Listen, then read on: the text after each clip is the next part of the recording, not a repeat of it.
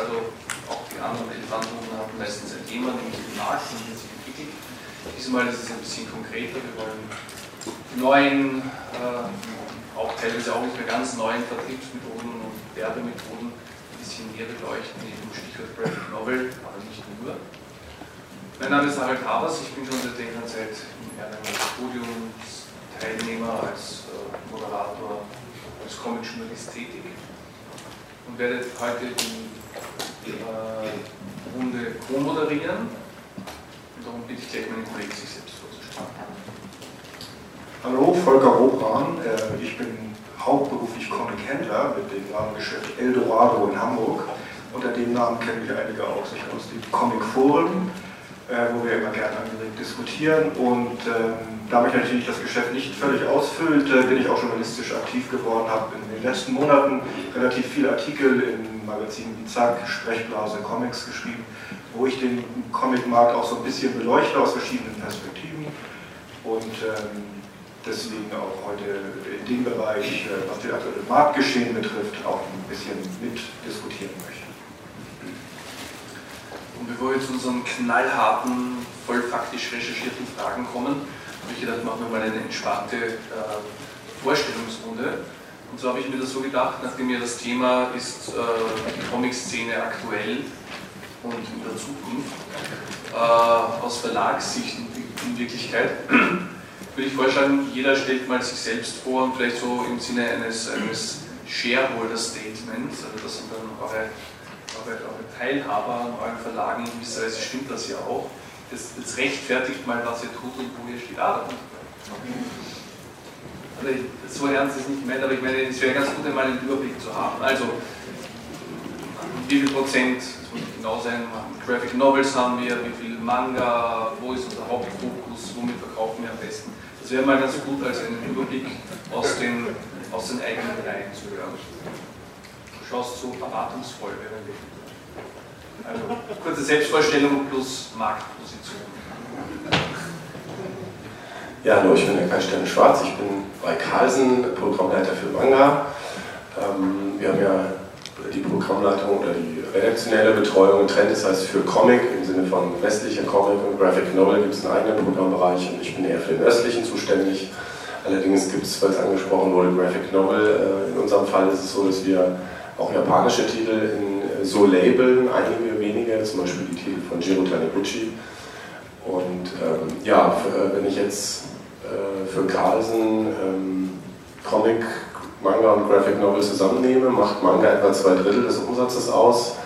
Ähm, Graphic Novel, ich muss gestehen, ich habe es jetzt nicht äh, bis ins Nano-Teilchen, aber vielleicht ähm, den kleineren, also vielleicht ein Viertel, gerade bei Erlangen, nach einer längeren Nacht. Also ich würde nur sagen, ein Viertel äh, Comic, äh, zwei Drittel. Nee.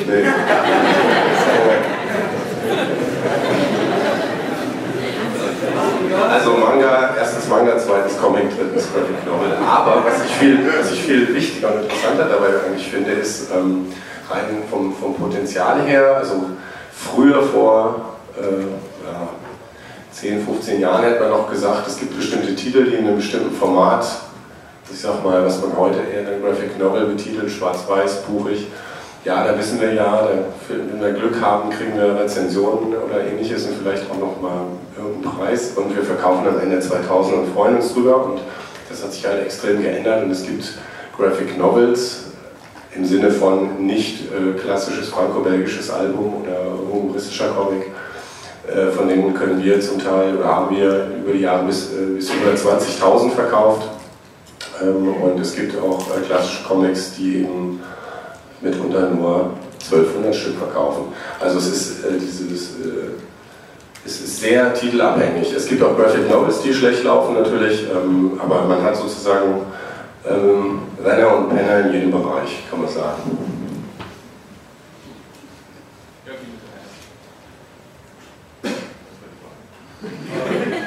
Wer du bist, was du machst, wie, wie, wie sind denn so die Verkäufe in Bereich?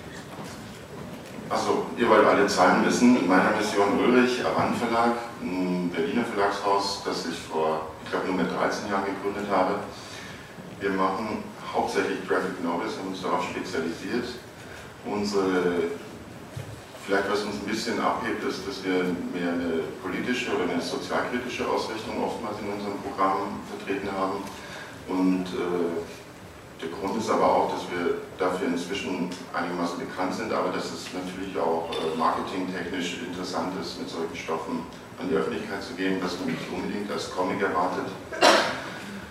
Die Auflagen bewegen sich zwischen 1500 und bei, also ich glaube Maximalauflagen sind 3000 Stück.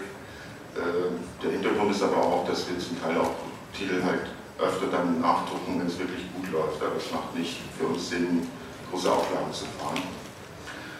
Wir sind komplett unabhängig, das heißt, es ist hauptsächlich ich mit der Hilfe von einigen Mitarbeitern. Ja, das beschreibt in etwa so das Volumen von der Wandverlag. Und äh, wir machen im Grunde, haben wir eigentlich keine großen Reiheneinschränkungen oder so. Wir machen das, was uns gefällt, in der Ausstattung, wie wir für richtig halten. Äh, also unser Katalog bietet alle Platz für alle möglichen Formate und alle möglichen äh, Größen. Ja.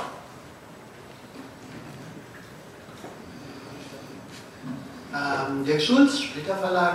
Ähm, wir machen halt, äh, also unser Kernsegment sind, sind halt ganz klar die klassischen Alben, die denke ich mal ungefähr 70 Prozent des Umsatzes ausmachen. Ähm, für uns auch, äh, auch nach wie vor im, im Prinzip das, äh, das am sichersten kalkulierbare Segment. Da wissen wir halt relativ genau auf die Stückzahl, was wir von welchem Titel verkaufen. Es ist relativ selten, dass wir uns da, da mal verhauen. Ähm, haben äh, unter unserem Sublabel Thunfisch äh, ein, ein, paar Comics, die halt äh, Richtung Funny gehen sollen äh, oder gehen, ähm, wo die Idee halt war, dass man, dass man guckt, dass man einfach auch ein paar Titel etabliert, die für ein jüngeres Publikum sind. Ähm, haben halt dann, dann eben, eben hauptsächlich mit den Schlümpfen äh, auch äh, versucht, zumindest äh, immer wenn ein neuer Schlümpfe-Film kam, dass wir äh, am, am Kiosk Magazine äh, gebracht haben, die nicht unbedingt Gewinn bringen sollten, sondern einfach eine große Auflage, um im Prinzip die Albenschiene äh, ja, zu, zu bewerben, dass man die bekannt macht, halt auch außerhalb des Comic-Fachgeschäfts. Ähm, und wir haben halt, ich sage mal, 20 bis 25 Graphic Novels im, im Programm, äh, die äh, für uns vom, vom Verkauf her am unkalkulierbarsten sind, sage ich mal. Also ähm, wir, haben, wir haben halt eben jetzt äh, zum Beispiel aktuell Blaues eine warme Farbe, ich glaube in der dritten oder vierten Auflage, der ist äh, wirklich durch die Decke gegangen. Oder ähm, mit Invest nichts Neues, äh, die Eigenproduktion, die vor vier Jahren äh, vor, vor vier Wochen rausgekommen ist, einen wirklich sensationellen Start hingelegt. Aber wir haben halt im Bereich Graphic Novel auch wirklich äh, Titel, die einfach ganz, ganz schwach verkaufen.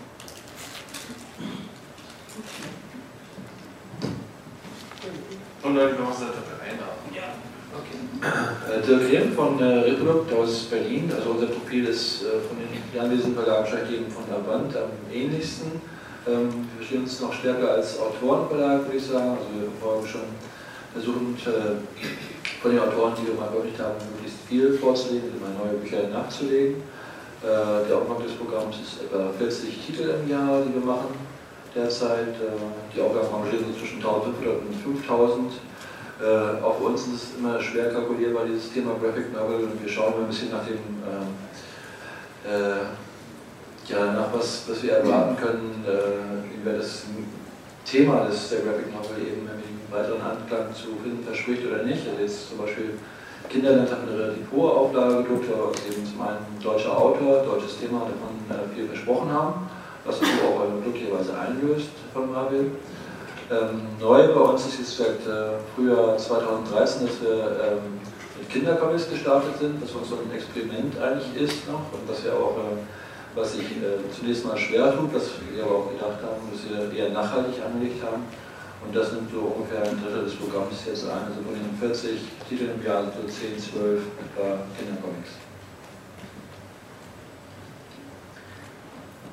Hallöchen, äh, Steffen Volk ist mein Name. Ich spreche für den Verlag, den die meisten zu diesen Zeiten gerade mit Klebebildchen verbinden. vornehmlich Fußballklebebildchen, also Panini. Und ähm, wir machen aber auch Comics und das nicht allzu knapp. Natürlich, ähm, die Superhelden sind nach wie vor so ein bisschen das Kernding von uns. Alles, was sonst noch am Kiosk läuft, ist auch gut.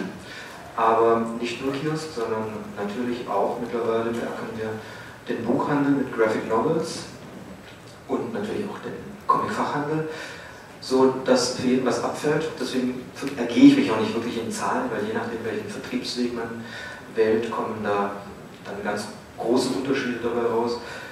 Ergo einfach mal nur so die verschiedenen Sparten anzuschauen, was für uns. Aber, aber von, der, von der Gewichtung her ist schon interessant, du musst keine, keine Auflagenzahlen nennen. Naja, also äh, es ist klar, dass eigentlich die, die gut laufenden Titel wie zum Beispiel Star Wars oder auch die Simpsons, ähm, wenn, man, wenn man das natürlich übers Jahr sieht, dann ist das immer die Majorität. Das ist je nachdem schwankend. Ähm, wie dann zum Beispiel Superhelden-Titel auch dazu verkaufen, die gehen teilweise dann auch an die Kiosk oder an die Bahnhofskioske, teilweise allerdings aber auch nur über den Comic-Fachhandel und ähm, die Kiosk-Titel liegen immer vorne. Ähm, gleich auf, aber mittlerweile ähm, liegen dann eben das, was wir über den Comic-Fachhandel und über den Buchhandel absetzen. Und da kommt eben auch dieses neue Segment oder für uns vergleichsweise neue Segment der Graphic Novel zum Tragen. Und da sind wir in den letzten Jahren, haben wir uns, glaube ich, zunehmend ganz gut aufgestellt. Im Augenblick versuchen wir im Jahr ungefähr vier bis sechs neue Graphic Novels rauszubringen, eben auch teilweise mit äh, sozialkritischen Themen oder auch einfach Dinge, die etwas ungewöhnlich sind. Ähm, und eine weitere ganz neue Entwicklung bei uns, dass es wirklich so bislang nicht gegeben hat, ist, dass wir uns mehr und mehr auch deutschen Künstlern öffnen. Und genau aus dieser Verbindung ist gerade ein aktueller Band rausgekommen, der zu meinen absoluten Lieblingen zählt. Das ist der Schattenspringer-Band von Daniela Schwalter aus Berlin. Und der ist nicht nur inhaltlich sensationell, sondern der ist auch draußen im Markt so unglaublich gut angekommen, dass äh, wir da auch richtig Spaß dran haben, mit diesem Band zu arbeiten und Pläne zu machen, was man da in Zukunft in diese Richtung noch weitermachen kann. Ja, hallo, Alexandra Germann mein Name. Ich äh, bin die Verlegerin für Comic, Manga und Graphic Novel bei Egmont. Ähm, und das Verhältnis dieser drei Bereiche ist ähnlich wie bei unseren Kollegen aus Hamburg, von Carlsen, nämlich Manga an erster Stelle, dann die Comics, dann die Graphic Novels. Ähm, das letztgenannte Label haben wir erst letztes Jahr gegründet, ins Leben gerufen. Ähm, unser Kerngeschäft im Comic-Bereich ist eindeutig Disney, Asterix und Lucky Luke. Dafür sind wir bekannt äh, seit über 20 Jahren hierzulande. Und äh, was die Auflagen anbetrifft, da ist alles dabei. Also ähm, von 2000 bis über eine Million.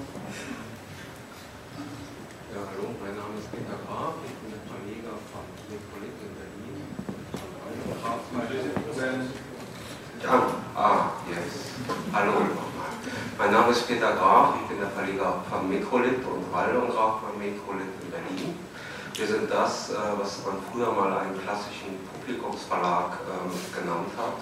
Das heißt, wir stehen nicht äh, ausdrücklich nur für Comics oder Graphic Novels. Das ist ein Teil äh, unserer Programmarbeit.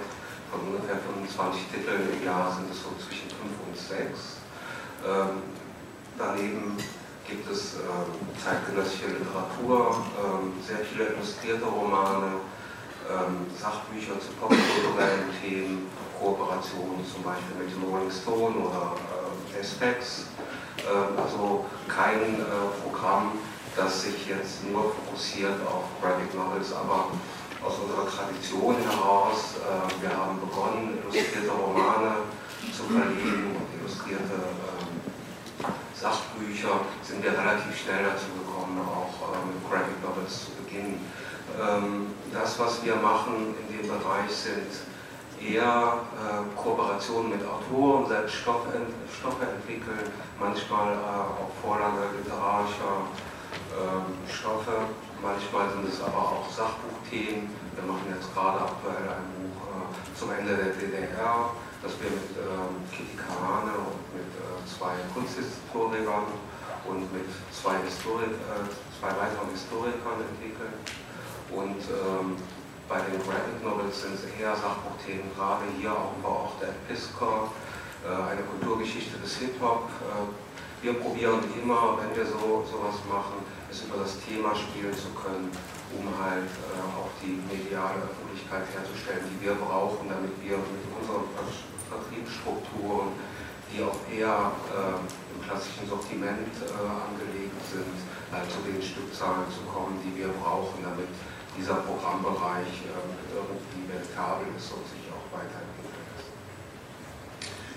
Danke. Äh, ich möchte noch kurz bei diesem Kernbereich Graphic Novel bleiben. Wir werden natürlich nicht nur dieses Thema beackern, aber heute ist auch das Podium so ausgewählt worden, dass da auch einige Verlage da sind, eben äh, etwas kleiner, aber dann doch in diesem Bereich sehr wichtig sind. Ähm, ja, ich möchte auf das äh, Thema Elefantenrunde sprechen mit den Elefanten im Raum, äh, nämlich äh, Graphic Novel ist, das ist eigentlich eine Etikettenschwindel. Äh, mich beschäftigt das schon lange mit einem gewissen Amüsement. Ich, ich freue mich darüber, dass es gut funktioniert. Aber in Wirklichkeit, äh, kurzer geschichtlicher Rückblick, der, der Begriff wurde zwar nicht erfunden, aber popularisiert durch Will Eisner in seinen theoretischen Schriften. Er hat halt versucht, äh, ein anderes Wort für Comic zu finden, um den Geruch von Comic Books und Superheroes loszuwerden und hat da Sequential Art vorgeschlagen, also sequenzielle Kunst. Er hat vorgeschlagen Graphic Novel, das sich als grafischer Roman übersetzt, nicht als grafische Novelle, wie manche glauben. Und ähm, ja, und dann schlummerte der so vor sich hin und wurde wieder erweckt, eigentlich durch Marvel und DC.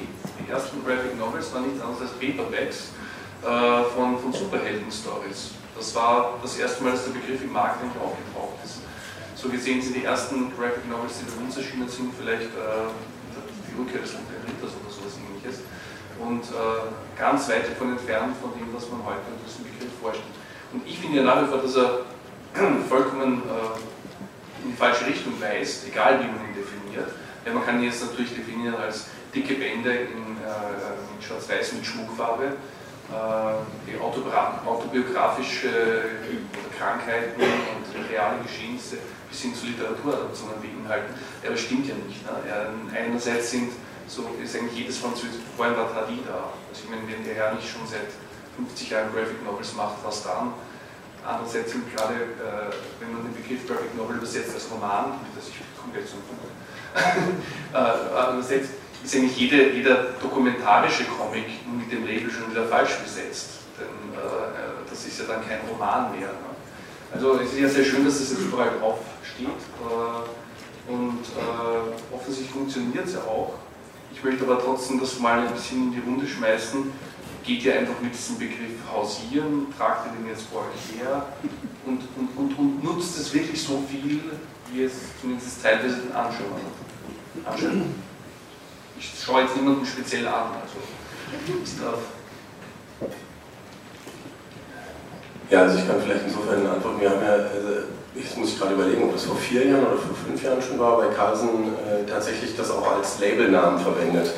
Ähm, und ähm, ich finde ein bisschen, also ich verstehe, warum diese Diskussion ist, weil als Jurist muss man auch sagen, ja, äh, auch ein Manga ist ein Comic äh, oder was ist eine Graphic Novel. Ich finde aber eigentlich weniger spannend dieses, äh, dieses Ausfransen mit einem sozusagen Deutsch mit Lineal, nach, welchen, nach welcher Schablone ist es jetzt das eine oder das andere. Ähm, Macht es einfacher, nach welchen Schablonen gibt ihr was in das Programm? Also bei uns ist es so, so wie wir die Bücher labeln, ist es äh, sozusagen noch nicht mal formal ganz stimmig, ehrlicherweise, weil wir haben äh, Bücher, die man als Graphic Novel im Sinne von äh, längere abgeschlossene Erzählungen ähm, nicht ein Genre bedienen. Also wir machen ja diese Trennung, äh, alles was Genre ist, also Fantasy, Science Fiction und so weiter, das labeln wir nicht als Graphic Novel, sondern eher Alltagsgeschichten oder historische Geschichten oder äh, ja, bestimmte Autoren. Im Grunde das, was wir äh, vor, ich glaube, vier oder fünf Jahren gemacht haben, theoretisch hätte man genauso wie zum Beispiel bei Casterman in Frankreich, das ist für mich immer so das, das Beispiel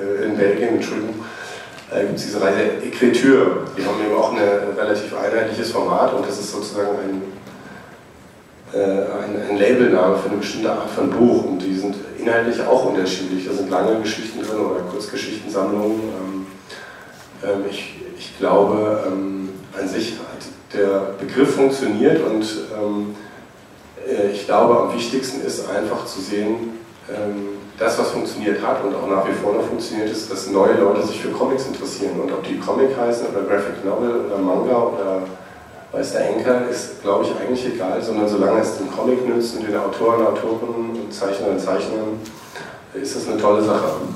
Und ähm, Unschärfen hat man eigentlich immer. Also auch bei Comic und, und Cartoon und so weiter. Du sagst, es funktioniert mit dem Begriff. Funktioniert es denn tatsächlich immer und für jeden? Also wenn ich zum Beispiel Splitter nehme, ein Verlag, der ein relativ klares Profil hat, franco-belgische Comic-Alben, schöne Aufmachung, Hardcover, ähm, und auch eine sehr ganz spezielle Kundschaft. Sind es andere Leute, die eure Graphic Novels kaufen? Könnt ihr das irgendwie wirklich feststellen? Ich sage mal, Blau ist eine neue Farbe mal außen vor gelassen, und dazu gab es einen Kinofilm, dass der natürlich mehr erreicht ist, klar. Sind es wirklich andere Leute, die auf die Alben, auf die ihr Graphic Novel drauf äh, packt, die kaufen. Ich habe so das Gefühl eigentlich nicht so, sondern äh, eher doch die gleichen, die auch das franco-belgische Comic-Album von Splitter kaufen. Mm, also das stimmt halt wahrscheinlich im Comic-Fachhandel schon. Also ich glaube schon, dass im, im Comic-Fachhandel äh, die gleichen Leute die Sachen kaufen, sprich wenn sie, wenn sie die mögen. Also eine Graphic Novel zum Beispiel, für mich sind, äh, sind bei uns im Programm die, äh, die Sachen von der Page, die aber ja formal erstmal daherkommen wie unsere ganz normalen Alben. Und ich gehe mal davon aus, dass, dass ihr den Laden ungefähr an das Publikum verkauft, das was auch unsere Alben verkauft. Ähm, und äh, die, äh, die Sachen eben, eben die aus eine warme Farbe oder, oder aber eben jetzt im Westen nichts Neues. Äh, das geht halt ganz klar äh, an, an ein komplett anderes Publikum. Ich gehe davon aus, dass im Westen nichts Neues überhaupt kein Comic-Handelstitel ist. Ähm, das sehen wir halt ja einfach an den Umsätzen, dass da einfach überproportional viel eben im Buchhandel verkauft wird. Ja, da würde ich vielleicht auch noch was ergänzen. Also bei uns ist es ja so, wir haben äh, lange Jahre eigentlich nur über den Comic-Fachhandel, also über Medienservice in Fachhandel vertrieben und jetzt seit sechs, sieben Jahren äh, sind wir mit der LKG äh, in den Buchhandel gegangen und auch mit Vertretern. Und da ist es schon so, dass äh, während der Comichandel über das Jahr eigentlich sehr stabil ist, aber sich wenig nach oben oder unten bewegt, äh, ist im Buchhandel haben wir quasi von dem, was wir vorher gar nicht hatten, äh, eine vier- bis fünffache Steigerung von dem äh, zugekommen, was der Comicbuchhandel trotzdem macht. Also das nimmt sich eigentlich gar nichts weg, aber wir haben plötzlich einen Markt eröffnet mit dem Buchhandel für diese Themen, die wir eben haben und für, für eben also im Grunde nicht Comicleser dazu gebracht, Comics zu lesen, auch wenn die jetzt anders heißen oder anders wahrgenommen werden. Und das hat eigentlich sehr viel, äh, sehr geholfen dann dort tatsächlich. Und äh, das Spannende ist eben wirklich, dass man durch die Präsenz in diesen äh, anderen äh, Läden wirklich auch neue Leser für Comics gewinnen kann. Es ist wirklich äh, das, tatsächlich das, das magische Wort hier ist Buchhandel. Ähm, die Graphic Novel, wie auch immer man sie definiert, ist eigentlich das, was man über den Buchhandel an eine neue Leserschaft bringen kann. Ähm, bei uns ist es formal einfach auch so, dass die Graphic Novels auch von der reinen Haptik her natürlich aufgepimpt werden zu dem, was wir ähm, was wir zum Beispiel in den Bahnhofskiosken auch verkaufen. Ähm, aber auch natürlich inhaltlich wählen wir ein bisschen aus, weil der Buchhändler in seinem definitiven Zustand doch ganz leicht verschreckt wird. Und wenn man auf der einen Seite sieht, wie lange es gedauert hat, bis sich der Buchhandel eigentlich überhaupt für Comics geöffnet hat und dass der Türöffner tatsächlich Graphic Novel war, was jetzt unglaublich einfach klingt, aber es war ein, ein langer und langwieriger Prozess. Umso schöner ist es zu sehen, wie, glaube ich, durch die Bank, durch die Steigerungsraten in den Verkäufen gerade im Buchhandel sind für diese Stoffe. Und was darüber hinaus interessant und auch wiederum sehr schön ist, ähm, dass es den Verlagen uns zum Beispiel auch die Möglichkeit gegeben hat, Dinge zu tun, Dinge zu publizieren, die früher bei uns überhaupt kein Thema gewesen wären äh, weil wir einfach gesagt haben, okay, eine Klientel, die uns kennt, mit der wir einen Großteil unserer Verkäufe realisieren, den brauchen wir auch diesen Stoff überhaupt nicht zu geben. Mittlerweile können wir uns da viel breiter aufstellen, haben völlig neue Möglichkeiten und das ist ähm, sensationell. Ich danke der Graphic Novel, was immer sich hinter ihr verbirgt. Ja, da schließe ich mich jetzt äh, mit dem Dank gleich an. Also für uns ähm, war auch die Frage ähm, vor zwei, zweieinhalb Jahren, ähm, ob wir in der Egmont Comic Collection eine äh, Sublinie sozusagen ähm, erschaffen und dort unter dem Labelnamen einfach, so wie wir das früher auch versucht und gemacht haben, vereinzelt Graphic Novels zu publizieren. Wir haben uns dann dagegen entschieden, eben aus dem Grund, ähm, um neue Leser zu gewinnen. Und das können wir an den Reaktionen, die wir auf Messen einsammeln, ähm, aber auch durch Zuschriften übers, übers Internet und äh, auch haptische Zuschriften, die wir postalisch noch bekommen, ähm, sehr genau erkennen. Dass es gibt tatsächlich Graphic Novel Leser, die uns dafür danken, dass sie durch diese Bücher ähm, das Medium Comic entdeckt haben. Und das finde ich sehr schön. Also ich möchte auch dazu sagen, ich bin gar kein Gegner dieser, Strategie aus dem einfachen Grund, weil es jetzt in frühen Buchhandlungen eine Graphic Novel-Ecke gibt, wo vorher keine Comic-Ecke war. Also ich weiß schon, dass das funktioniert. Aber am Anfang, gerade am Anfang hat man so ein bisschen das Gefühl, dass da irgendjemand durch einen Verlag geht mit dem großen Stempel und ein Graphic Novel drauf. Genau wie hier bei Lasker, this is not a Graphic Novel draufgestellt worden ist. Gibt also durchaus auch schon die, die Gegenrichtung. Ähm, nein, aber äh, was, was ich am interessantesten fand, ich habe das in gewisser Weise erwartet, aber was ich am interessantesten fand, war eben vom klassischen, äh, wenn man so will, äh, Graphic Novel Verlag, dass es für euch auch was gebracht hat. Die nächste Frage, die ich eigentlich habe, gerade auch an die Verlage, die Graphic Novels machen, äh, wie, wie, seht ihr das, wenn äh, plötzlich die Großen, die nachdem sie äh, Franco Belgisch durch hatten und sich dann auf Manga geschmissen haben, sage ich das ganz böse, jetzt plötzlich dann sich auf die Graphic Novels schmeißen und das nicht irgendwie ein bisschen äh, erstens euer Terrain abgräbt oder ist es hilfreich, wie ich jetzt einmal zumindest gehört habe? Und das, das, was ich da gleich anschließen möchte, das kann aber auch gerne jeder beantworten, ob es den Markt nicht auch ein bisschen überhitzt, früher oder später. Ist das nicht etwas, was dann auch wenn es dann plötzlich 200 oder 2000 gibt pro Jahr, ob die Buchhändler dann nicht auch langsam zu viel davon bekommen. Aber vielleicht erst der erste Teil. Also bei den ja, man muss äh, vielleicht überhaupt erstmal schauen, ob es wirklich sehr viel mehr Produktionen sind äh, als vorher oder ob sie einfach anders verteilt sind. Ähm, ich weiß das jetzt nicht, ich kenne die Zahlen nicht dazu. Ähm, ich glaube, dass ähm, dieser Begriff an sich, um dann noch darauf zurückzukommen, ähm, noch eine andere Funktion hat. Er hat eine gewisse Wertigkeit äh, sozusagen in, in, in, diese Diskussion gebracht und das hat äh, auch eigentlich äh, die Pressearbeit mit bestimmten Titeln für uns enorm vereinfacht. Ähm, Gerade ähm, Journalistinnen, Kritiker, die äh, relativ fern ab sind von diesem Genre oder waren, die sich gar nicht so sehr damit beschäftigt haben und Berührungsängste hatten, haben über diesen Begriff auch äh, sich ein bisschen herangetraut an dieses Thema. Und wenn wir zum Beispiel mit bestimmten Sachbuch, Comics oder Graphic Novels auf äh, diese Redaktion äh, zukommen, dann ist die Bereitschaft viel, viel größer, was dazu zu machen, auch wenn sie den Künstler vielleicht gar nicht kennen, äh, auch nicht genau einordnen können, wo steht das jetzt äh, in seiner Kunst. Äh, das müssen sie auch gar nicht, es wird halt einfach über das Thema gespielt und wie ist die Geschichte erzählt. Das hat uns sehr, sehr geholfen. Im Buchhandel selber, wir machen sicherlich im Bereich Graphic Novel 80% unserer Umsätze im Buchhandel, im Sortiment. Äh, bei einzelnen Titeln kann das schon mal variieren. Ähm, da ist es zum einen geschenkt, dass sich mehr geöffnet haben, zum anderen ist es aber auch ein Problem, dass es ähm, sozusagen die Comic-Ecken gibt, zumindest wenn man auch Sachbuch-Comic macht, weil man bestimmte Biografien halt gerne auch da liegen haben hätte, äh, liegen sehen würde, wo die anderen Biografien sind. Äh, und so weiter. Also es gibt einfach diese Warengruppenproblematik, das ist jetzt vielleicht ein bisschen langweilig, aber ähm, die Buchhändler legen das da irgendwo die Comics liegen und da sind nicht unbedingt die Käufer für den Titel, den man da eigentlich für den Markt äh, probiert hat zu lancieren.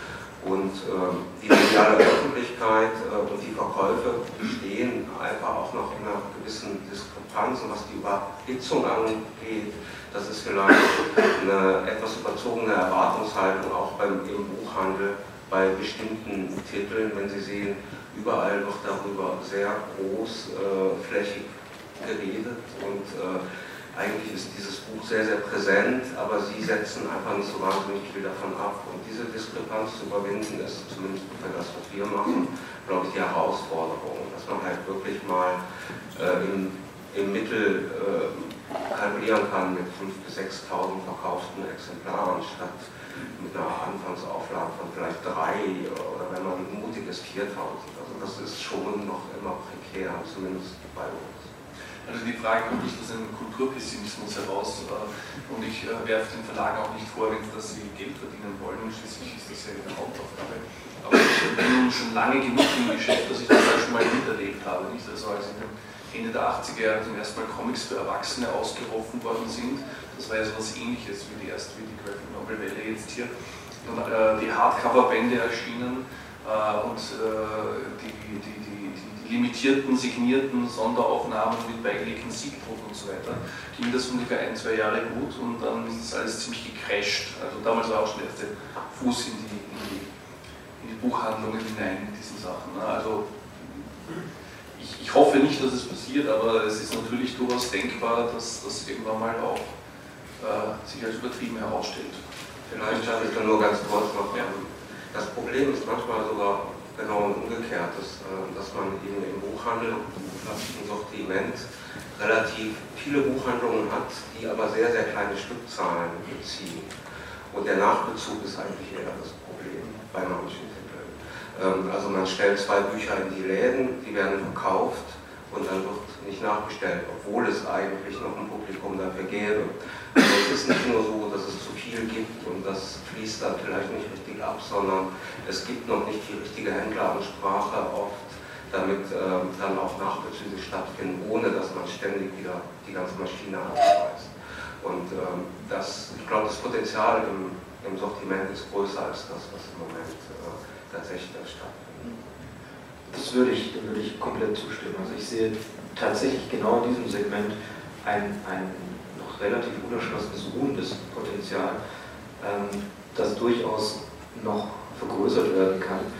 Und wenn ich sehe und höre, wie oft tatsächlich Leute zum ersten Mal ein Graphic Novel in der Hand halten und sagen, ich wusste überhaupt nicht, dass es so etwas gibt und tatsächlich zum Erstleser wird, dann muss ich sagen, ähm, auch die Verkaufszahlen sprechen eher dafür, dass man da, glaube ich, noch weiter daran arbeiten kann und muss, um die Leserschaft zu vergrößern und auch im Sinne der Buchhandlungen ähm, denen zu ermöglichen, da tatsächlich ihren Umsatz auch zu vergrößern.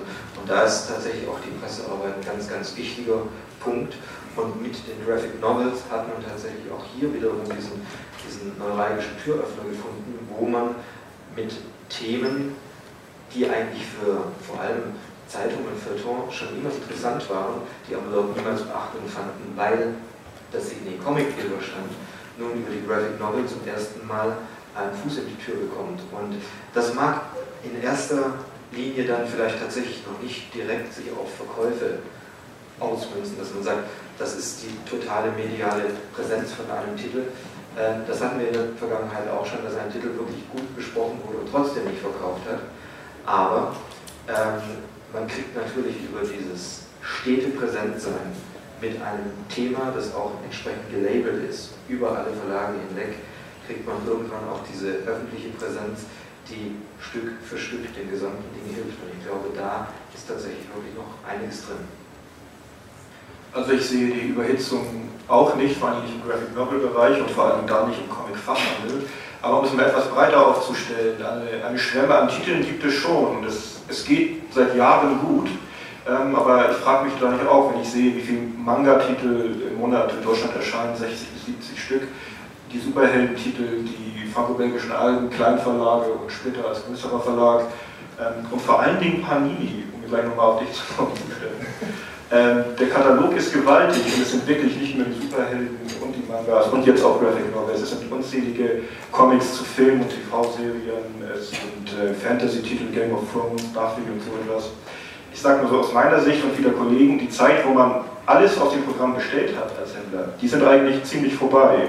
Und man muss da schon selektieren. Aber es scheint sich ja zu lohnen, scheint trotzdem zu funktionieren. Seht ihr nicht auch ein bisschen die Gefahr mit dem Gesamtprogramm, dass es zu viel wird? Und äh, diese teuren Paperbacks für 15 bis 20 Euro, wie macht ihr das, dass das alles läuft? Und das, sind es immer auch noch europäische Co-Produktionen, die das kalkulatorisch vernünftig erscheinen lassen? Äh, ja, ähm, wie wir das machen, ist ähm, ein ganz großes Geheimnis, das wird selbst uns nicht verraten. Habe ich befürchtet. Aber ähm, sind natürlich einige Punkte daran, ähm, die tatsächlich hilfreich sind. Hilfreich tatsächlich europäische Co-Produktion bei einigen Titeln, nicht generell, aber bei einigen Titeln. Ähm, hilfreich aber auch zum Beispiel äh, solche so, sogenannte Umbrella-Verträge, wie man sie, wie wir sie zum Beispiel mit DC oder mit Marvel haben, wo man ähm, dann nicht mehr die einzelnen Titel einkaufen muss, sondern einfach sagt, wir haben hier eine, eine Pauschale. Man kann dann zum einen ähm, das sogenannte Racing Picking betreiben, wo man sagt, das sind Titel, die möchte die Fangemeinde haben. Ähm, von denen wissen wir aber ganz genau, die werden wir nicht in großen Stückzahlen verkaufen. Das heißt, wir können da sehr genau kalkulieren, was abgenommen wird. Dann aber auch wiederum die Titel, wo wir sagen, da da ist ein großes Interesse. Ähm, tatsächlich auch über die Comic-Szene hinaus da, wie zum Beispiel ein Filmtipp. Und dann kann man tatsächlich unter diesem, unter diesem Regenschirm des Vertrags kann man dann sehr, sehr, sehr gut aussortieren, was man wie publiziert und ähm, auch was man wie vertreibt. Und da ist natürlich dann das, was manchmal das Unangenehme am deutschen Markt ist, ist dann in dem Fall etwas sehr Positives, dass man verschiedene Vertriebskanäle zur Auswahl hat, wo man dann genau das reinsteuern kann, was man rein möchte. Und derzeit ist es bei uns eher so, dass wir versuchen, uns an, an, der Basis dessen, was wir rausbringen, eher breit aufzustellen und uns nicht zu sehr auf, auf ein Thema zu fokussieren, sondern auch eben tatsächlich Graphic Novels weiter auszubauen, tatsächlich zu schauen, was können wir mit äh, den deutschen Künstlern machen, ähm, einfach auch, um da für uns zu sehen, wo, wo sich für uns noch neue Potenziale ergeben. Weil man muss natürlich ganz klar sagen, bei den Superhelden, nur als Beispiel, da ist irgendwann die Obergrenze erreicht.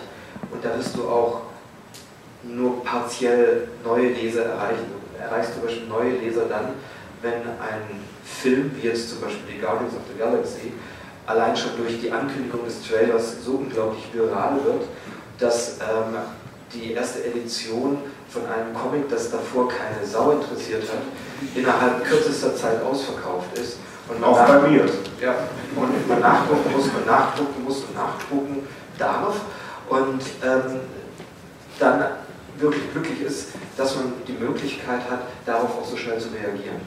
Und das erlaubt es aber tatsächlich nur dadurch, dass wir, dass wir da sehr flexibel auch agieren. Und wenn wir zum Beispiel sehen würden, dass eine, äh, einer dieser diese Grundpfeiler, die wir da gerade aufbauen, dass der wankt, dann würde man den auch wieder zurückstützen, bis er wieder bereit steht. Ich möchte langsam das Thema, äh, bevor ich das Thema Graphic noch abschließe, das war jetzt eh schon woanders, wollte ich aber noch äh, Johannes fragen in zwei Sachen. Erstens noch zur vorhergehenden Frage, wie sich das bei ihm ausgewirkt hat, der, der Boom. Und zweitens, dich noch in deiner Rolle als Lizenzgeber äh, mal, mal ansprechen. Ich bin der Uli Lust. Äh, der deutsche Comicmarkt ist ja traditionell, zumindest in den großen Verlagen, ja ein Lizenzmarkt oder ein Lizenznehmermarkt. Es gibt ganz wenige Ausnahmen, wo vor allem große Verlage Sachen ins Außen verkauft haben. Kleine Verlage produzieren zwar oft Heimisches, sage ich mal, aber das wird dann dafür auch meistens nicht nach außen gereicht. Also es gibt eine lange, lange Geschichte der deutschen Comics, die nur sehr wenige Titel, die tatsächlich dann das Ausland erreicht haben. Und eines davon ist jetzt bei der, bei der Hollywood. Glaubst du, das das ein singuläres Ereignis bleiben oder dann andere auch danach suchen? Ja, also wir haben diesen Comic-Roman von Uli Lust vor, ich glaube, wann war das, 2004 publiziert. Heute ist der letzte Tag vom Rest seines Lebens. Äh, ich würde fast sagen, heute sechs Jahre später kann man sagen, das ist ein moderner Klassiker geworden. Wir haben also die Lizenz in inzwischen zwölf Länder verkauft, auch in so exotische Orte wie Kroatien oder Brasilien. Das ist aber auch äh, einfach ein, ein, sehr guter Titel, was äh, auch diese Bälle von, sagen wir mal, 400, 500 Seiten Büchern mit angeführt hat. Also es war eigentlich ein, mit das erste Buch, was dieses Format hatte. Inzwischen ist es ein sehr gängiges Format geworden natürlich hilfreich, dass es in fast allen Ländern auch als, als das beste Buch des Jahres äh, ausgezeichnet wurde. Jetzt im Moment auch wieder für zwei Ignatz Awards nominiert ist, einmal als Outstanding Artist und einmal als, ich glaube, bestes Buch auch. Ähm, ja, das ist natürlich ein Glücksfall für einen Verleger, ist natürlich auch ein Glücksfall für einen Autor. Ähm, es hat sich aber es ist auch ein Türöffner. Also das heißt dann, dass wir in der, in der Folge natürlich auch Lizenzen von fast allen unseren deutschen Autoren in einige, zumindest europäische Länder verkaufen oder auch äh, in Länder wie Südkorea oder Japan. Also es ist schon so, dass sich da extrem viel geändert hat, in, gerade in den letzten, ich würde sagen, sechs Jahren. Äh, und es ist wichtig, dass halt Erfolge dabei sind, weil das steigert die Aufmerksamkeit der äh, ausländischen Verlage überhaupt auch nach Deutschland zu gucken. Wer hätte da vor 20 Jahren damit gerechnet? Also da ist extrem viel passiert. Und es ist natürlich äh, eine wichtige Einkommensquelle für den Verlag, aber natürlich auch für die Autoren, weil das Graphic Novelist in Deutschland äh, zu existieren ist eigentlich Selbstausbeutung. Also die Produktionsbedingungen sind ja nicht so rosig, dass man wirklich davon leben kann. Das ist sehr viel Arbeit. Also Uli hat, glaube ich, damals drei Jahre an dem Buch gearbeitet und ich glaube ein, zwei Dioptrien, sagt er immer. Insofern umso glücklicher, dass sich der Riesenaufwand gelohnt hat. Ähm, aber es ist auch so, dass in der Folge jetzt äh, Avanverlageratoren wie Simon Schwarz oder wie Birgit Bayer sehr viel Aufmerksamkeit in, in Frankreich zumindest erfahren. Also Birgit ist so ein kleiner, also die haben eine rege Fangemeinde in Frankreich, da wird es, ich glaube, da wird es besser geschätzt oder besser aufgenommen als vielleicht hier im nationalen deutschen Markt. Also, der wollte was zum Allgemeinen noch sagen? Hat euch das eher geholfen? Ja, natürlich hat uns das geholfen, aber diese Entwicklung lässt sich ja auch äh, am Comics dann noch Erlangen ablesen. Also ich bin ja quasi seit Anfang an hier, früher als Besucher und seit einiger Zeit als äh, Verleger es hat sich auch hier gewandelt. Also ich treffe heute oder auch an diesem Wochenende treffe ich auch nicht nur die äh, Vertreter der französischen Verlage, die uns Stoffe anbieten, sondern es sind auch die Editeur, äh, die Leute hier, die nach äh, neuen Autoren suchen. Also da hat sich sehr viel gewandelt. Eigentlich möchte ich fast von der Zeitenwende sprechen, weil früher hieß es immer, Deutschland ist 20 Jahre zurück in der Comicentwicklung. Wir hatten eine relativ dünn besetzte deutsche Comic-Szene und das hat sich auch mit den Graphic Novels komplett gewandelt. Also das ist ein Verdienst von, äh, ich finde, Dick Rehm hauptsächlich, aber auch meine Wenigkeit. Also ich denke, wir haben da sehr viel Energie und äh, Kraft und äh, auch verwandt, das zu ändern. Und ich bin sehr froh darüber. Also wenn ich Januar durch äh, Angoulême, da durch die, durch die diese, diese Reihe laufe, wo die französischen Verlage sind, dann ist mir das aufgefallen, unglaublich, an jedem zweiten Stand sitzt einer vom Autoren vom Reprodukt oder von der Verlag, die äh, da vor diesen Schlangen ihre Bücher signieren. Das ist toll. Man könnte vielleicht auch sagen, das Konzept der Graphic Novel, wie es jetzt verstehen, kommt der deutschen Seele entgegen. Schwermütig, ernst, literarisch. Nein, wir hatten aus eigener Produktion haben das noch nicht zu. Aber gut. Ja gut, aber es gibt natürlich auch die Ausnahmen. Es gibt verdammt komische Stoffe und, und, und lustige Bücher, die gibt es auch in dem Segment.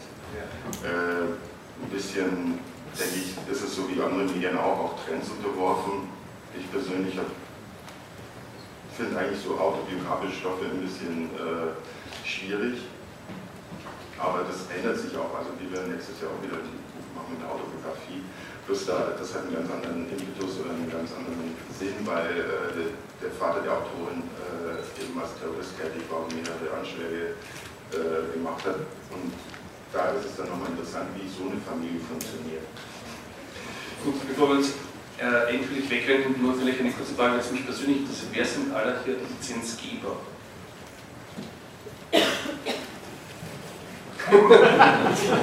Was, äh, ja, ja, ja, ja. Also, ne, das ist doch schon was. Aber äh, vielleicht eher der Manga bei euch? Also bei Manga muss man sagen, es ist ein bisschen weniger geworden. Ähm, wir hatten äh, vor boah, ungefähr acht bis zehn Jahren davon profitiert, dass wir in einigen Ländern äh, Manga oder in einige Länder Manga verkaufen konnten, Manga-Rechte, ähm, wo die, äh, also ich sag mal zum Beispiel osteuropäische Länder, Russland, äh, ähnliches, äh, die äh, von den Japanern nichts gekriegt haben, zu dem Zeitpunkt. Ähm, äh, und es ist, ähm, es ist bei Manga weniger geworden. Immerhin haben wir jetzt einen japanisch Sprachkurs in Manga-Form nach Finnland verkauft, bevor alle anfangen zu lachen. Finnland ist der einzige skandinavische Markt, wo Manga noch äh, funktioniert. Schweden äh, hat die eigene Produktion quasi schon aufgegeben und Dänemark auch. Also die waren, glaube ich, zu langsam für die Weltentwicklung in dem Sinne, oder global, wo Manga und Anime-Themen nach oben kamen. Ähm, aber bei uns ist natürlich äh, auch Graphic Novel oder Comic und Graphic Novel, also äh, Werke von Isabel Kreitz, von Rainer Kleist, äh, von Flix, ähm, von äh, zum Teil auch äh, äh, amerikanischen Autoren, zum Beispiel von, von Jason Lutz Berlin. Ähm, ich weiß jetzt nicht ganz genau, aber mindestens ab Band 2 haben wir die, ähm, die weltweiten, also jenseits des, der US-amerikanischen ähm, und da gibt es eben noch so ein paar Sachen. Also das ist natürlich spielt es eine, wichtige Rolle und das ist auch toll. Ich finde das, find das auch total super. Ich kann mich auch dem nur anschließen. Äh, früher immer dieses, ach ja, guck mal da, Frankreich, ja, das werden wir nie haben, Tretrat oder aber das ist natürlich, ja warum? Weil das über Jahrzehnte gewachsen ist und es eine einheimische, ähm, äh, ja, einheimische Künstler auch waren und die auch nicht irgendwas nur kopiert haben, sondern eben ihr eigenes Ding hochgezogen haben. Und das finde ich eben, da sind wir mittendrin. Und äh, es ist auch egal, ob das äh, dein Graphic Novel heißt und 300 Seiten hat oder ob das ein Comic ist mit 50 Seiten. Ähm, äh, weil das hat ja auch nicht, die, das, da hat die Graphic Novel geholfen, aber die ist nicht alleine ja der Grund, oder der Begriff ist nicht der Grund dafür, warum das, das Interesse ist, sondern das Interesse an den Autoren und an den Zeichnern. Und äh, was ich vor, zu, vorhin noch äh, hinzufügen wollte, ist, manchmal wird auch ein bisschen so getan, als sei dieses sei das Graphic Novel hier in Deutschland so ein Kunstbegriff, den hier irgendwelche Verlage heimlich äh, vielleicht in Erlangen einen schwarzen Ritter zusammen äh, ist das erfunden haben oder so. Ähm, und es ist natürlich aber so, es gibt ja in anderen Ländern, es, es gibt in Frankreich auch den Begriff Roman-Grafik oder es, es, gibt in Spanien, also es gibt ja in anderen Ländern das auch. Also es ist ja jetzt nicht so, dass wir hier irgendwie äh, wir oder, oder was sag ich ja schon wir, äh, aber äh, dass das hier in, irgendwo erfunden worden wäre, um Leute auszutricksen. Also so ist ja nicht. Also ich bin heute mit Pittsburgh hier gesessen und der hat erzählt aus Amerika. Das ist auch so. Man, man versucht es halt über diese Schiene auch äh, weiter zu verbreiten. Er ist also auch, es hat ihn nicht geschmerzt, dass er das Label auf seinem Erhaberwand von drauf hat, aber er, mit, er sieht sich nicht als Graphic-Zeichner. Aber was habt ihr noch so als Lizenz, um das noch abzuschließen? Das finde ich interessant. Äh, was wir als Lizenz verkauft haben, also fast alle unsere deutschen Zeichner, also auch vor allen Dingen äh, die äh, äh Hannes sagt ja auch den französischen Markt, also Marvel ist mit unter allen seinen Büchern in Frankreich äh, präsent. Oft in Angoyen gewesen, eben auch äh, Sascha Hammer, Arne Belsdorf, äh, Lino Hofen, Barbara Jedin, ja, nicht die meisten, die wir also über kontinuierliche Zeit auch verkauft, verkauft oder verlegt haben in Deutschland auch. Äh, wie, wie Hannes sagt, ja, im Angoyen gibt es ein Rechtenzelt, nennt sich das, wo wir äh, viele Jahre schon einen Stand haben, wo wir eben unsere deutschen Comics äh, im Regal frontal präsentieren und dann da äh, neue Projekte auch den französischen äh, Redakteuren und äh, aber auch eben amerikanischen äh, Verlegern, äh, Koreaner sind viele, also andere europäische Länder natürlich auch vorstellen und also viel ist nach in die Niederlande verkauft worden, Italien, Spanien, also fast alle europäischen Länder. Amerika wird sich ein bisschen schwerer, aber Babys in Black war ein großer Erfolg in Amerika, das Buch von Anne Belsdorf äh, ja, Marvels Kinder, das erste Mal hier schon jetzt bei, bei Gallimard Jeunesse, darauf sind wir sehr stolz. Gallimard ist ja der, eigentlich der größte und angesehenste französische Verlag, die machen eigentlich keine Lizenzausgaben im Comic-Bereich und Marvel ist so ziemlich das erste, was jetzt demnächst erscheinen wird. Und das wird noch groß gestreut im, im französischen Handel. Das könnte größer werden als bei uns noch. Ja, ich habe würde mich auch interessieren. Als Lizenz haben wir zum Beispiel äh, nach Frankreich verkauft, die Chronik der Unsterblichen.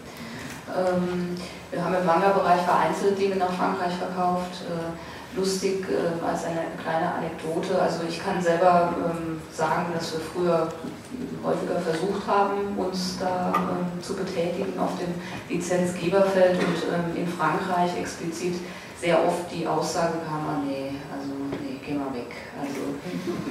nicht aus Deutschland. Also sehr mit einem mm, ja, leichten, suffisanten Lächeln. Und mittlerweile ähm, bekommen wir tatsächlich aktiv Anfragen aus Frankreich, was uns natürlich sehr freut. Also das äh, unterstreicht das, was, was Kai eben gesagt hat, dass wir uns, glaube ich, schon auch in einem Zeitenwechsel befinden. Also ein zweites Thema, das in der Ankündigung ja drin stand, war das mit den E-Comics. Ähm, möchte auch noch kurz die Unterscheidung bringen, für die, die sich noch nicht so viel damit beschäftigt haben. Es sind ja Webcomics schon ziemlich lange, ich würde sagen, seitdem es das Web gibt. Und äh, das sind ja meistens selbst publizierte äh, Sachen, die dann hochgestellt werden.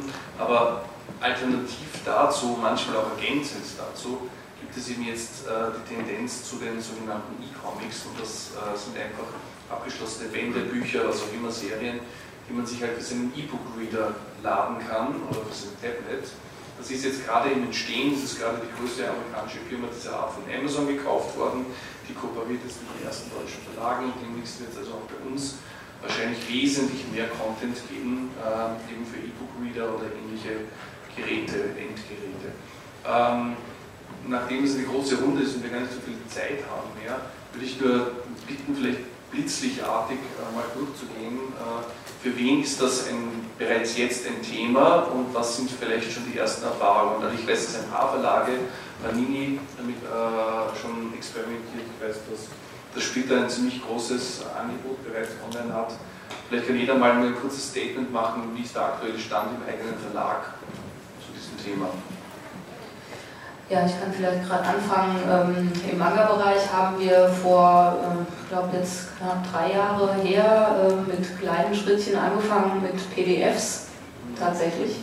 PDF-Format eignet sich nicht so wirklich, ist nicht sonderlich attraktiv, um es auf dem Tablet äh, wirklich schön nett lesen zu können. Jetzt äh, sind wir gewechselt, haben ähm, vor kurzem gestartet mit einem ähm, Batzen Manga, 50 Titel, die wir in einem Format, das nennt sich KF8, ähm, rausbringen, wo man die Möglichkeit hat, die äh, einzelne Seite in vier verschiedene Teil, in vier, verschiedenen Teilen sich anzuschauen, was schon mal ein sehr angenehmeres Lesen ist als vorher.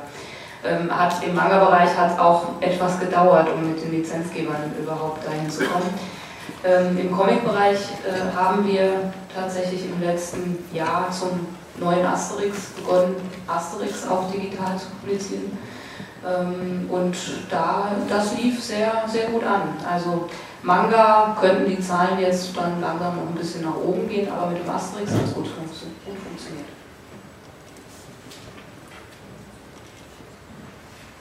Ja, also bei uns, ähm, wir sind vor einigen, vor einigen Wochen ja tatsächlich auch presseseitig damit rausgegangen, dass wir so eine E-Comic-Offensive starten die jetzt nicht in der Form ist, dass sie Panini ähm, intern, also wir haben jetzt da keine eigene, ähm, keinen eigenen Shop hochgezogen, sondern wir haben uns eben Anbieter gesucht, die unseren Content als E-Comic rausbringen. Das ist auch ähm, relativ breit gleich angesetzt gewesen, weil wir einfach auch wollten, dass alles, wo wir die Lizenzen da haben, wo wir auch die entsprechenden Daten da haben, dass das möglichst schnell verfügbar ist. Das ist jetzt so sukzessive überall hochgeladen worden.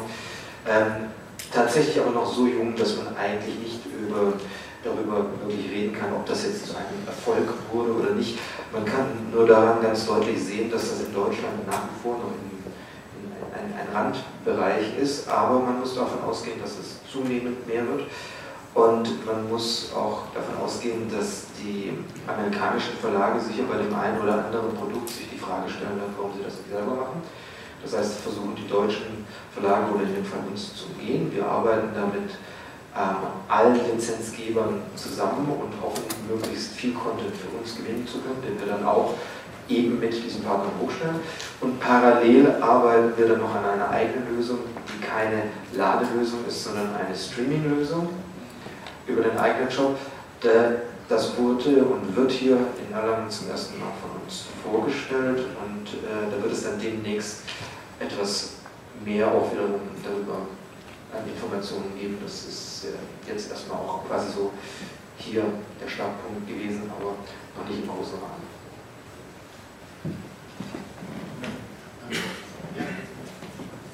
Wir haben halt ähm, ich denke mal so 100 bis 120 Titel äh, inzwischen als, äh, als digitale Version vorrätig, ähm, haben halt äh, festgestellt, dass eben die großen Albenformate einfach schwierig sind, digital darzustellen. Also da, da mit, mit, mit technischen Tricks im Prinzip halt, halt auch wie, wie äh, Egmont äh, versucht die Seiten zu zerschnippeln in die einzelnen Bilder, dass die Sprechklassen lesbar sind. Das funktioniert nicht so gut.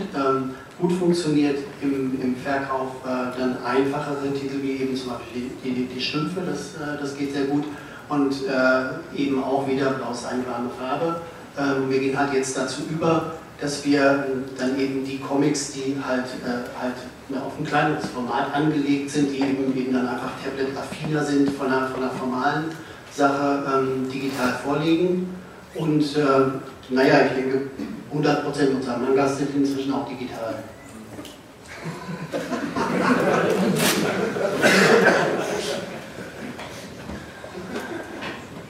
Ja, wir ähm, bei wir veröffentlichen seit, ähm, mich nicht alles täuscht, drei Jahren ähm, E-Comics, hauptsächlich E-Manga, also das heißt äh, äh, zu einem größten Teil eben auch äh, Lizenzen aus Japan. Ähm, anfangs nur über die äh, Apple-Plattform, also iOS-gestützte äh, Geräte, seit ich glaube zwei Jahren auch über den Amazon Kindle und jetzt auch Kobo. Ähm, und es werden jetzt, also lieferbare Titel haben wir etwa 240 und also über, über den Zeitraum und äh, ist jetzt geplant, dass ab Herbst, ähm, Herbst bis Mitte nächsten Jahres noch äh, ca. 350 hinzukommen. Das liegt allerdings auch daran, dass das sehr an den Lizenzgebern hängt. Also ähm, da muss man einfach auch sagen, dass ähm, das, was digital bisher verfügbar war, nicht die inhaltliche Bandbreite abbildet, die man zumindest schon im Print erreicht hat. Einerseits Andererseits ist es auch viel, äh, was an Backlist schon gibt in Print, äh, also in Print, also in gedruckter Form. Ähm, und äh, wir gehen natürlich nicht davon aus, dass die Leserschaft sich das, was sie gedruckt hat, in gedruckter Form gekauft hat, auch nochmal in digital kauft. Aber so ähnlich wie Steffen das gesagt hat, es ist eher so dieses, wir wollen die Bandbreite erhöhen und ähm, gehen davon aus, dass das Interesse steigen wird. Das merken wir zum Beispiel im Jugendbuchbereich auch. Da haben wir seit letztem Jahr ein digital Digital-Only-Label, also das heißt ein, äh, sozusagen ein Verlagsimprint, das es äh, nur digital gibt. Ähm, und das funktioniert zum Teil sehr gut.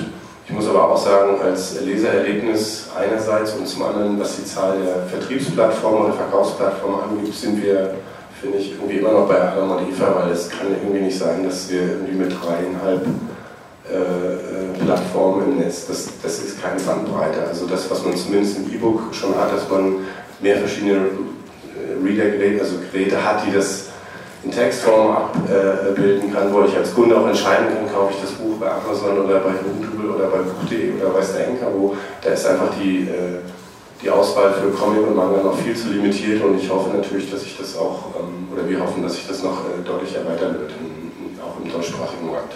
Und dass wir auch am Ende nicht äh, alle nur ähm, in dem Bereich zumindest im Namen von einem oder zwei ähm, Großgiganten hängen, weil das wäre jetzt ein bisschen öde mit den Insellösungen und den vielleicht auch inhaltlichen Vorstellungen wie amerikanische Firma und hier dürfen wir jetzt bitte nicht mal eine nackte Brust zeigen oder ähnliches. Also das wäre irgendwie ein bisschen albern.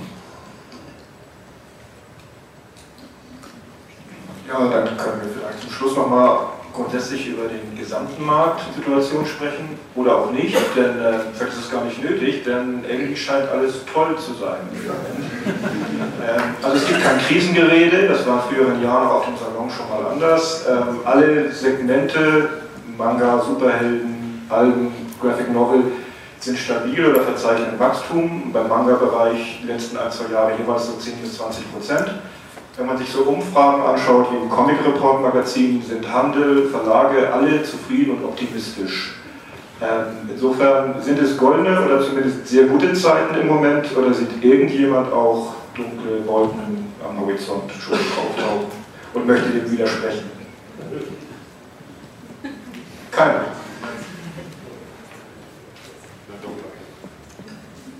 Na doch, ich würde dem widersprechen. Ich sehe das wie an der Börse, wenn alle äh, der Meinung sind, es geht aufwärts, dann ist Zeit, äh, vorsichtig zu werden. Dann sollte man darüber nachdenken, vielleicht äh, ein paar Titel weniger zu machen oder äh, die Zahlen genau anzugucken. Also ich denke, dass es äh, im Graphic Novel Bereich einen enormen Anstieg geben darf von Titeln es kommen ständig neue Verlage dazu oder Literaturverlage machen eine kleine Linie auf mit neuen Titeln. Also ich bin da ein bisschen skeptisch, ob, ob, ob es so weitergehen kann. Aber wir werden sehen.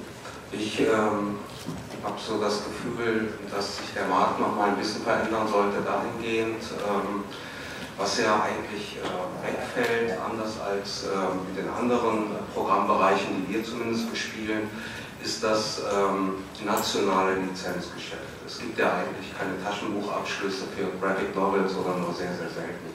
Und es gibt mal sowas wie die Süddeutsche Edition, wo man mal eine äh, Lizenz weiterverkauft. Und ähm, wenn dieser Markt äh, die, dieses, diese Potenz hat, die wir hoffen, dann wird es vielleicht irgendwann einen etwas größeren Publikumsverlag geben, der sagt, okay, wir probieren jetzt die Zweitverwertung von ähm, gut laufenden Stoffen wirklich zu passieren. Und das wäre eine Entwicklung, die ähm, für das, was wir machen, zumindest sehr interessant wäre, ähm, weil wir in all den anderen Programmbereichen von Anfang an eben mit diesen Lizenzumsätzen auch rechnen und rechnen müssen und da stabil Programme entwickeln können. Und in, in dem Bereich haben wir es da im Moment noch sehr viel schwieriger. Und äh, ganz kurz zu dem E-Book nochmal. Deswegen ist da auch unsere Strategie. Es gibt Stoffe, die verfügbar sind, aber wir wollen das E-Book zukünftig eigentlich auch wie ein Taschenbuch benutzen. Das heißt, äh, wir probieren halt gut ausgestattete äh, physische Bücher äh, zu produzieren, die irgendwann auslaufen zu lassen und nach 18 äh, Monaten nach Erscheinen kommt dann ein sehr viel günstigeres E-Book. Und ähm, wir wollen da eher weg von dieser parallelen ähm, Publikation von E-Book und ähm, vom, vom HC, das dann gleichzeitig auf den Markt kommt. Weil wir glauben, dass da dann nochmal eine Leserschaft, die preissensibler ist und warten kann auf Stoffe, dann vielleicht nochmal angesprochen wird. Ja, was ich vielleicht noch gerne ergänzen würde, ist, ähm, ich sehe es auch im Grunde positiv, wie sich der Markt entwickelt hat und freue mich auch, dass es äh, im Grunde, zumindest von Verlagsseiten oder auch von, Fachhandelsseiten, äh, jetzt nicht so reinhaut. Was hier in, äh, Erlangen oder in Comic Pooling ja selten verhandelt oder diskutiert wird, ist, wie es der ähm, Buchhändler, also im Buchhandel geht, im stationären Buchhandel. Ähm, und da finde ich lustig, dass es immer so, scheint mir immer so ein bisschen entkoppelt, weil in, in der Buchbranche ist halt, sind Zeichen, also oder anders formuliert, Comic und Manga äh, wachsen deutlich stärker als äh, der Buchhandel insgesamt und ähm, das denke ich immer noch so, das muss man eigentlich noch viel lauter nach außen tragen, also um das Medium noch mehr zu promoten. Und das andere, was ich mir auch deutlich erhoffe, äh, ist, dass für die einheimischen Künstler, über die wir uns hier gerade so freuen, dass wir da äh, Verkaufserfolge haben oder auch äh, die ins Ausland zu lizenzieren, wir müssen an den Strukturen arbeiten, wie die besser bezahlt werden. Also sozusagen, wie die davon leben können, wenn die mal zwei Jahre an der Graphic Novel sitzen oder mal ein Jahr an einem Manga-Taschenbuch. Und das beschäftigt uns natürlich schon, das kann man nicht mit dem Fingerschnipsen lösen, aber das muss uns beschäftigen, weil ähm, das ist was, was strukturell sich auf jeden Fall ändern muss, meiner Meinung nach. Ja, vielen Dank.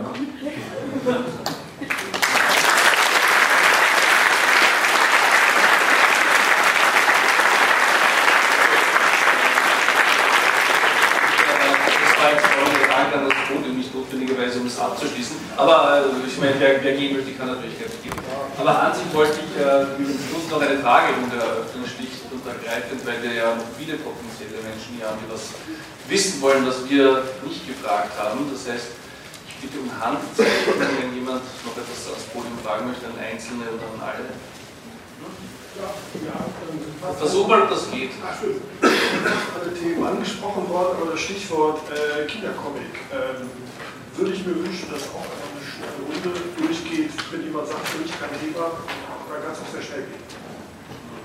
Da kann ich mal anfangen, weil es jetzt gerade unser Thema so ein bisschen ist. Und äh, also im Grunde ist es auch, jetzt wohl nicht noch beantwortet, aber für uns strategisch ein bisschen äh, eine Abwendung nicht von der Graphic Novel, aber eben uns ein neues Feld zu öffnen, weil wir eben tatsächlich sehen, wie äh, du ja auch ein bisschen beschrieben hast, dass eben mehr und mehr Verlage in diese Graphic Novel äh, Ecke reingehen. Also nicht, der Markt wird nicht überschwemmt, aber es gibt eben mehr Konkurrenz und der Platz im Buch- und Comichandel wird ja nicht größer.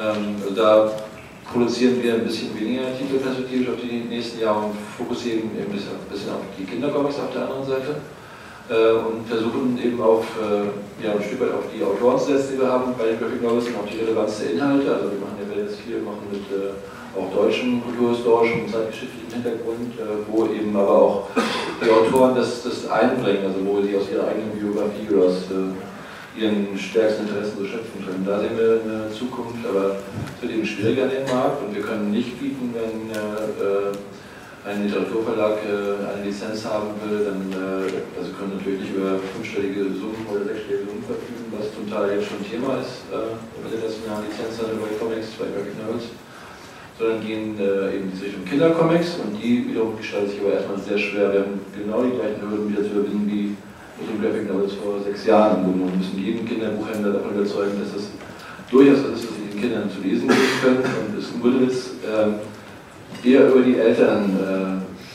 wir erreichen die Eltern jetzt eben mittlerweile Graphic Novels lesen, aber die müssen uns auch helfen, die Buchhandler zu überzeugen, dass nichts Böses ist, dass sie sich da reinstellen. Das ist ziemlich anstrengend. Ja, ich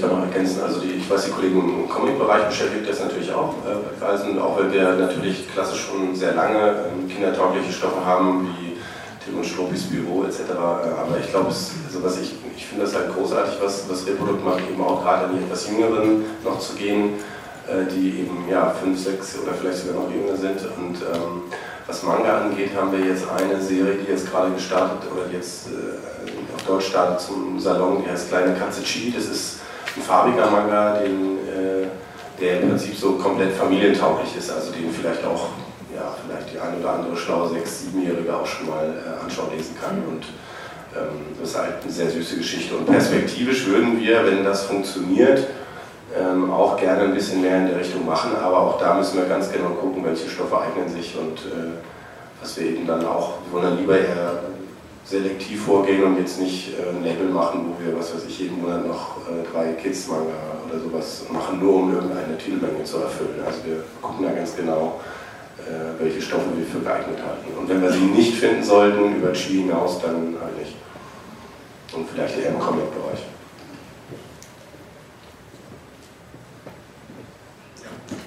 Ja, Kindercomics haben wir, machen wir, finden wir gut. Ähm, ist vor allem bei uns äh, präsent tatsächlich bei den Superhelden und auch bei Star Wars. Da gibt es immer noch diese Edition tatsächlich für Jüngere und von ganz neu. Ähm, verkauft sich aber relativ schwierig, muss man sagen. Der, der Kinder-Comic-Markt ähm, ist unglaublich schwierig, weil es tatsächlich schwierig ist, diese, dieses Klientel zu erreichen, durch den Buchhandel zum Beispiel oder auch durch den Kioskhandel, weil man muss sich natürlich dann immer auch ähm, vor Augen führen, dass das tendenziell ja die Eltern sind, die das kaufen. Und ähm, das ist, das ist schwierig, die dann direkt anzusprechen. Also wir versuchen das, wir machen das auch weiter.